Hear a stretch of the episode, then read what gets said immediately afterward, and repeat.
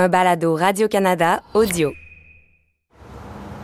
On se trouve présentement à Cambridge, l'autre côté euh, de la rivière Charles, qui divise euh, Boston de Cambridge, à peu près où est-ce qu'aurait été située la maison du révérend Lovejoy? Après euh, l'exfiltration réussie du palais de justice de, Shadrach Mickens à travers le quartier de Beacon Hill, après avoir trouvé refuge dans le grenier de la veuve Elizabeth Riley, Louis Seddon et Shadrach Mickens euh, sont entrés dans un taxi et se sont rendus jusqu'ici, chez le révérend Lovejoy.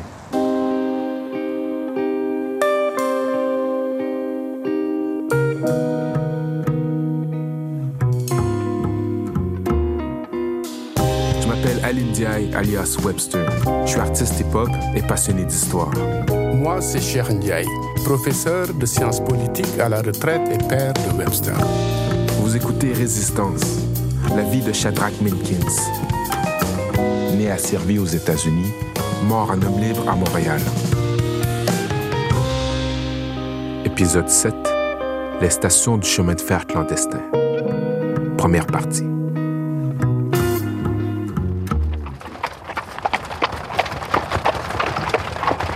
Cambridge, c'est à peine à 5 km du quartier de Beacon Hill à Boston. Une distance parcourue en taxi-calèche dans la peur constante d'être suivi. Mais l'arrêt à Cambridge va être court. Shadrach devra franchir plusieurs autres stations du chemin de fer clandestin avant d'arriver à sa destination finale, Montréal.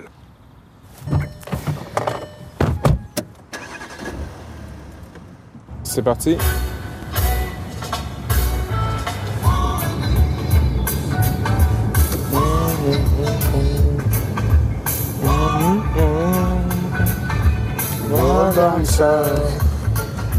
Un petit rappel ici, même si on en a déjà parlé. L'Underground Railroad ou chemin de fer clandestin, c'était pas un chemin de fer à proprement parler. C'était plutôt un réseau informel pour aider les personnes asservies à fuir l'esclavage et à remonter vers le nord. Certaines portions du trajet pouvaient effectivement se faire en train, mais d'autres étaient en bateau, en chariot ou à pied. Mais pour parler de ce réseau clandestin de manière codée, on a emprunté le vocabulaire ferroviaire. Donc, ceux qui amenaient les fugitifs d'un endroit à l'autre, c'était les conducteurs. Les lieux sûrs où ils étaient cachés étaient appelés des stations, et ceux qui hébergeaient les fugitifs étaient nommés chefs de station ou chefs de gare. Après Cambridge, la prochaine gare à atteindre pour Shadrach, c'est Concord, à une centaine de kilomètres plus loin. Quand Shadrach arrive à Concord le 16 février 1851, ça fait pas loin de deux décennies que les idées abolitionnistes y circulent. Des copies du Liberator, le journal anti-esclavagiste fondé par William Lloyd Garrison, passent de main en main dans certaines maisons de la ville. Au début, dans les années 1830, ces idées-là font pas beaucoup d'adeptes. Mais en 1851, Concord est vraiment devenu un, un haut lieu de militance contre l'esclavage. C'est quelle maison? Il n'y a pas de plaque, hein, ni rien. Mais est-ce que c'est le 255 Main Street d'aujourd'hui ou c'était le 255 Main Street à l'époque? Euh, je crois que c'est cette photo-là qu'on voit euh, dans les livres. Ah, OK, OK. Donc, c'est ici, on se trouve devant la maison de la mère de Henry David Thoreau, le théoricien de la désobéissance civile, un homme qui participait aussi à l'Underground Railroad, puis au mouvement abolitionniste, euh, qui a écrit en support à John Brown aussi. Et- Donc, John Brown qui voulait faire une révolution armée contre l'esclavage en 1859, euh, qui a rassemblé plusieurs personnes autour de lui, qui a fait un raid sur une armurerie euh, à Harper's Ferry en Virginie. Et ça n'a pas fonctionné. Il a été attrapé, il a été exécuté euh, pour ça. Et il y a eu beaucoup d'échos à travers le monde. C'est-à-dire que Victor Hugo va écrire au, président américain pour le convaincre de gracier John Brown. Euh, il y aura à Montréal euh, des vigiles en son honneur. Henry David Thoreau va qualifier John Brown euh, du plus grand Américain qui ait existé. Et donc, Thoreau, qui lui accompagnait aussi des personnes asservies qui prenaient leur liberté en main et donc euh, pouvait les amener euh, jusqu'à la station de train avec ces personnes-là, les loger chez lui. Mais surtout, c'est sa, sœur et sa mère qui étaient impliquées dans le chemin de fer clandestin.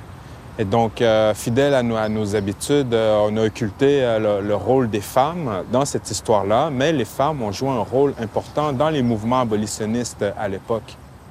Et on voit plusieurs témoignages de ces femmes qui disent qu'elles étaient plus abolitionnistes que leurs hommes. C'est aussi le cas du couple Bigelow. Entre le révérend Francis et sa femme Anne, c'est clairement elle la plus militante des deux. C'est donc chez eux que Shadrach arrive en carriole dans la nuit du 15 au 16 février.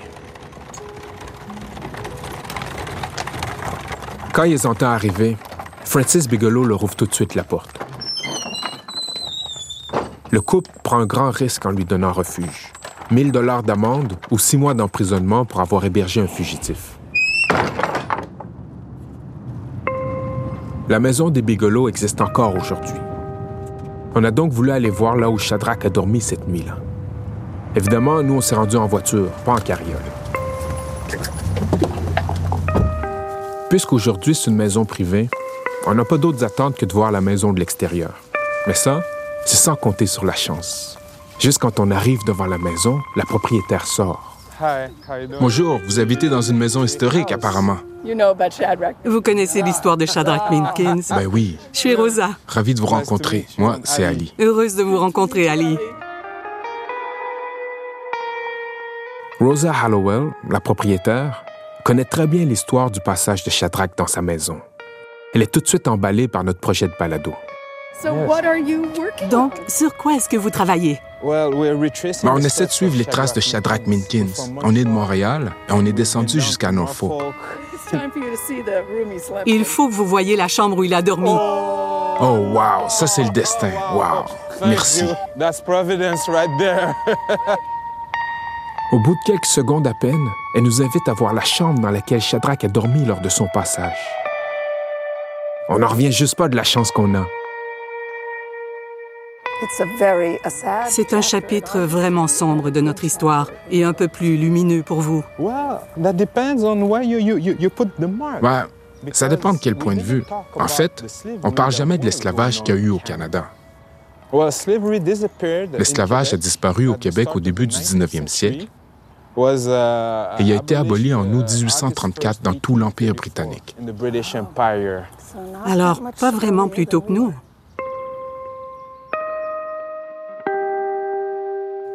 Aux États-Unis, il a quand même fallu attendre la fin de la guerre de sécession en 1865.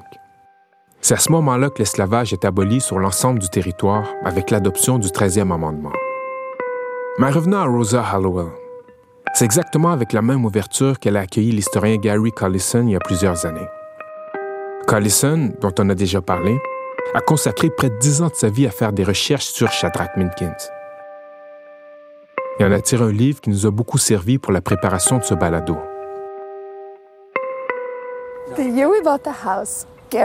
L'année où on a acheté la maison, Gary est venu pour une conférence à Concord. Il a cogné à notre porte et il nous a expliqué qu'il venait de finir son livre. Et là, il nous a demandé s'il pouvait entrer. Je lui ai dit, vous n'êtes jamais venu avant?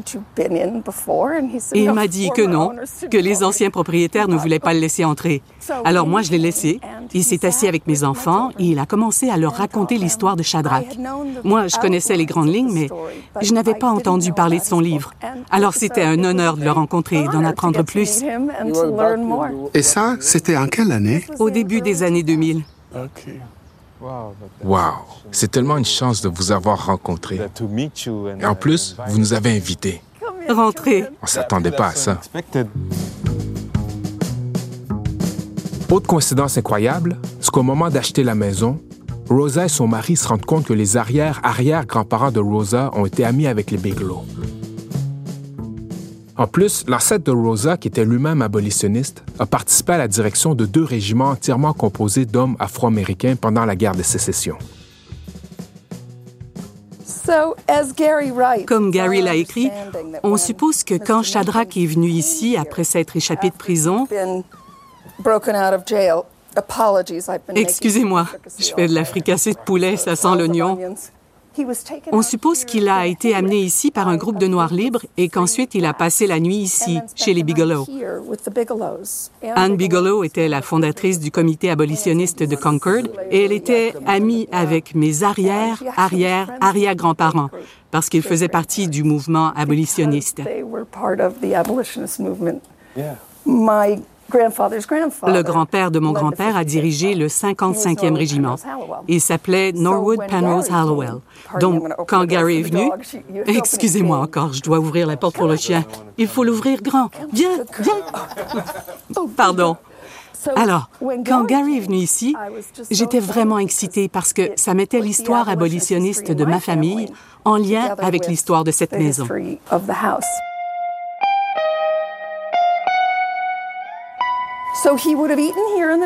Donc Shadrach aurait mangé ici, dans la salle à manger. Les Bigelow étaient des Quakers, je pense. Et ma famille, les Hallowell aussi. Moi, je me suis mariée avec un homme juif, donc mes enfants sont juifs eux aussi.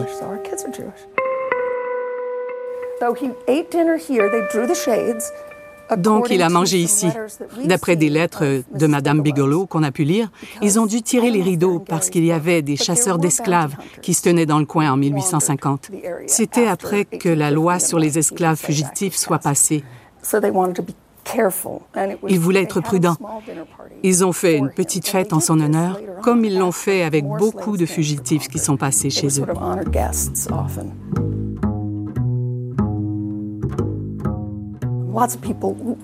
Beaucoup de gens qui entendent parler de l'histoire de la maison veulent voir où se trouve la cachette secrète. Il n'y avait pas de cachette secrète. Il est resté dans la chambre d'amis. Et à ce moment-là, les gendarmes de Concord n'étaient pas intéressés à fouiller les maisons des gens.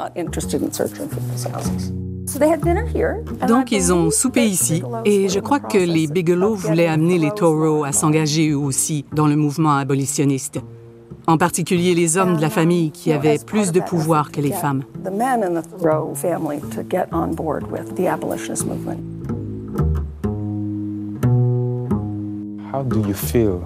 Comment vous vous sentez de vivre dans une maison qui a autant d'histoire, une histoire de résistance aussi, ce qui est tellement important?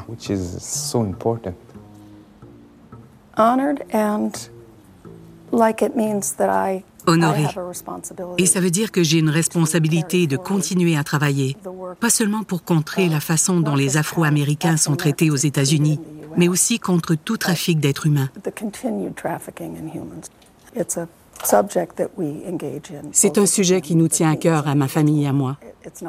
Ce n'est pas ce que je fais professionnellement, mais beaucoup de nos dons de charité vont vers cette cause. Il y a beaucoup de bonnes causes, mais clairement, nous, nous vivons ici avec ces esprits-là et nous devons les honorer. Et certainement que pendant les quatre dernières années, la résistance a été quelque chose de très important dans nos vies pour ne pas se retrouver entre les mains d'un gouvernement autoritaire ici aux États-Unis. Quel cadeau. Merci beaucoup. Oh, Aimeriez-vous voir la chambre? C'est un peu en désordre parce que je ne vous attendais pas. Alors on monte. Faites attention de ne pas trébucher sur ce qui traîne. OK. On croit donc que c'est ici qu'il est resté. Monsieur Bigelow ne se sentait pas bien, donc il est resté en haut pendant le souper. Ils ont donc fait un feu ici en haut pour ne pas donner l'impression qu'il y avait une fête en bas. Comme ça, les voisins pensaient que M. Bigelow n'allait pas bien, mais en fait, c'est lui qui a amené Shadrach jusqu'à la station de train. Saviez-vous d'ailleurs que Bigelow s'est retrouvé sur le jury des hommes qui avaient aidé Shadrach à fuir? Oui, vous connaissez cette histoire. Je trouve ça très amusant. Mon mari et moi sommes des avocats et nous trouvons ça très drôle de penser qu'il s'est retrouvé là alors qu'il avait lui-même caché Shadrach. Pour des gens qui adorent les règles de droit, rien de tel que de les voir briser pour de vraiment bonnes raisons. Oui, et je l'imagine en train de rire dans sa barbe en se disant hmm, Je sais ce qui est arrivé. I know what happened.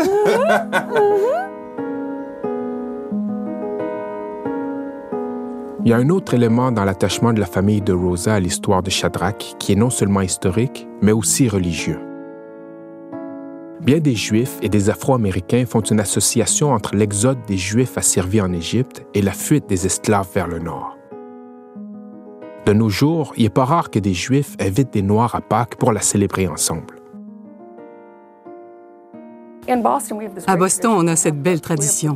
Il y a la Pâque noire chaque année, ce qui nous amène vraiment à nous arrêter et à réfléchir à la libération et à ce que ça signifie. À Pâques, on honore toujours le nom de Shadrach Minkins parce que dans la tradition juive, il y a un lien avec l'histoire de l'esclavage et de la libération des Noirs et celle des Juifs plusieurs siècles auparavant. C'est vraiment cool d'habiter dans une maison qui évoque ce concept. Ça m'émeut aux larmes d'apprendre que vous évoquez son nom comme ça après tant d'années.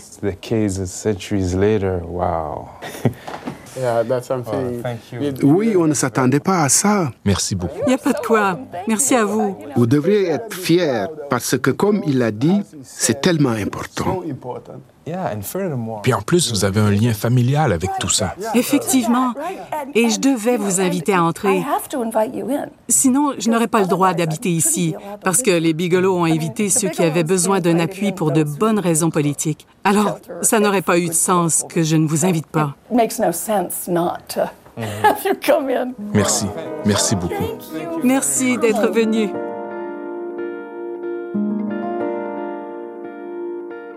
Waouh, ça c'est les joies, hein? Parce que tu disais ça, tu sais pas ce que le terrain te réserve. Hein? Mais là, là, quand tu arrives, là, là, là, et puis, ah non, moi, ça, je trouve que c'est, c'est une bénédiction, hein? C'est une bénédiction en arrivant ici de retrouver la personne qui habite ici, qui nous invite et qui connaît l'histoire aussi de Shadrach Menkins, qui est né ici et dont sa famille et la famille des Biglows avaient une relation. Moi, je trouve que c'est une des euh, bénédictions d'arriver de trouver ces éléments-là. Ah oui, c'est incroyable et inattendu. Là. Quand je l'ai vu dans l'entrée, je l'ai juste lui demandé quel effet ça faisait de, de vivre dans, dans, une maison historique comme ça, mais je ne m'attendais pas à ce qu'il nous invite, qu'il nous montre les lieux, qu'il nous parle de l'histoire, puis qu'il nous amène des informations aussi, qu'il nous donne un, contexte aussi, là, de le voir, là, de voir la, chambre où est-ce qu'il a dormi. Non, waouh, c'est beaucoup plus qu'on aurait pu s'attendre. Elle a l'air aussi excitée que nous de parler de cette histoire. Oui, puis justement, elle l'a dit, les Bigelow étaient là, ils accueillaient les gens. Moi, je dois me faire un devoir d'accueillir les gens aussi. Puis il y a un continuum historique tellement important. Puis euh, je trouve que ça prend beaucoup d'empathie puis d'intelligence pour pouvoir s'inscrire dans ce continuum historique-là. Waouh, je suis vraiment impressionné de cette rencontre-là. Mais je reviens sur euh, ce que j'ai dit depuis Norfolk, les lieux qu'on a vus, qu'on a visités. Et ce qu'on a lu, c'est-à-dire on le transpose là, dans la situation réelle. Parce qu'à l'entrée de la maison, il y a un petit couloir. Et c'est là, dans la description de Collisson, on voit la calèche qui arrive, qui rentre dans la cour. Et moi, c'est comme si je revivais ça. On dirait que c'est ça le, la jonction entre la littérature et la réalité. Et pour moi, c'est quelque chose de fantastique. Oui, puis surtout qu'elle est sortie quand on est arrivé. C'est son poulet qui est préparé, elle aurait pu euh, le commencer euh, dix minutes plus tard, puis elle serait pas sortie en même temps que nous, puis on l'aurait jamais rencontrée. Mais, c'est pourquoi je dis, il y a quand même une part de bonne fortune dans, tout ça. Notre périple n'est pas terminé. Comme Shadrach l'a fait il y a plus de 170 ans, faut encore parcourir les 35 km entre Concord et Minster une autre station du chemin de fer clandestin. C'est là qu'il va trouver refuge, le temps d'une halte, dans sa fuite vers le nord. Des vallées Cambridge et Garden suivi les pas tout au bout de sa fac de la rue Georges m'évapore. C'est la magie de Hayden, le chemin clandestin pour ceux et celles qui m'aident. Love, Joy, Bigelow, jusqu'au Drake. Chaque fois trouver refuge, alors la nuit, c'est ça le truc. Toujours vers le nord, avancer toujours vers le nord. À quel endroit un fugitif peut-il se reposer peinard?